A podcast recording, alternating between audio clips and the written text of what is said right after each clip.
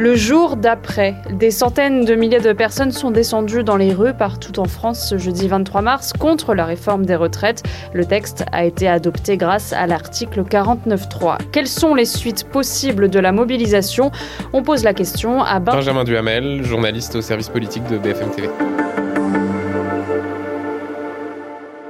On voit bien que les syndicats parient sur euh, plusieurs choses selon aussi leur appartenance à telle ou telle organisation syndicale. On a vu un certain nombre d'actions euh, coup de poing euh, du côté de la CGT à l'échelle locale, que ce soit dans les raffineries qui continuent pour certaines d'être bloquées avec des discours très durs, qui sont en tenue, des, des, actions coup de poing, ce qu'on a pu voir par exemple hier à l'aéroport de, de, Roissy, où un certain nombre de militants syndicaux empêchaient l'accès à un terminal de l'aéroport Charles de Gaulle. Ce n'est pas un discours que l'on entend du côté de Laurent Berger qui lui a eu une parole très intéressante pour le coup sur une nuance par rapport à Philippe Martinez où il dit il faut qu'on fasse attention à garder le soutien de l'opinion. Il utilise ce mot, il dit c'est une pépite. Donc ces actions-là, il y en a certaines euh, qui donc sont des actions euh, de blocage, il faut le dire, soutenues par la CGT. Et puis il y a toujours cet espoir qui est notamment évoqué par Laurent Berger, qui est eh bien celui du RIP, le référendum d'initiative euh, partagée qui permettrait, s'il était validé par le Conseil constitutionnel, eh bien de tenter d'avoir un certain nombre de signatures, en l'occurrence près de 5 millions. C'est un processus qui est extrêmement compliqué, hein. ça prend plusieurs mois.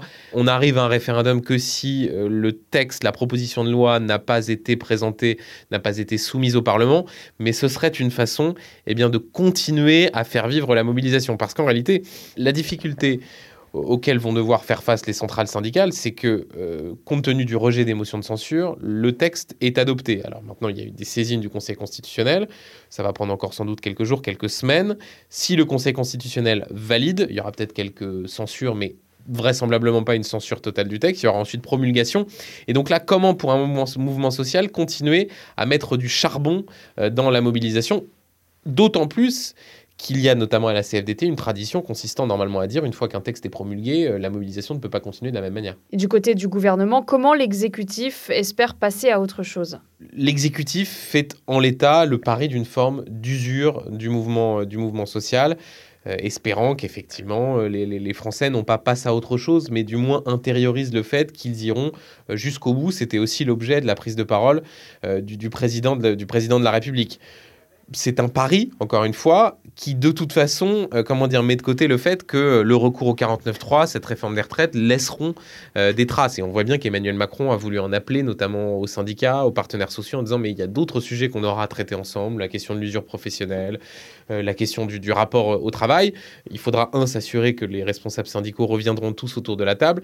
Là-dessus, il y a une forme d'ambiguïté. D'un côté, ils disent on fera pas la politique de la chaise vide, et en même temps, il y a eu des propos qui ont été perçus comme des provocations, par exemple à l'égard de, de Laurent Berger. Et puis surtout, il faudra reprendre politiquement l'initiative. Et c'est là où sans doute ce sera le plus difficile, parce qu'au-delà de la question de la mobilisation sociale, le 49.3 a été le symbole de l'absence de majorité pour voter ce, ce, texte euh, sur la réforme des retraites. Alors Emmanuel Macron a appelé Elisabeth Borne à essayer d'élargir la majorité. Ça apparaît presque comme une sorte de mission impossible qui est fixée à la Première ministre dans la mesure où précisément l'absence de majorité sur le 49.3 a montré une forme d'impasse politique. Est-ce que cela passe par un changement de Premier ministre d'ici euh, quelques semaines ou quelques mois? Euh, Quelles peuvent être les priorités affichées par le gouvernement dans les prochaines semaines? En fait, l'intervention d'Emmanuel Macron n'a pas répondu à, ces questions. C'est une sorte de, de point d'étape en espérant, en attendant que les choses s'améliorent. Honnêtement, c'est pas encore dit, on en est loin.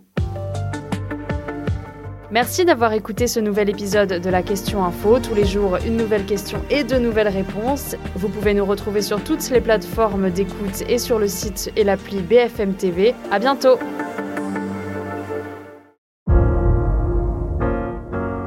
Vous avez aimé écouter la Question Info? Alors découvrez le titre à la une, le nouveau podcast quotidien de BFM TV. Les grands récits de l'actualité, des témoignages intimes c'est tous les soirs sur vos plateformes préférées. À bientôt!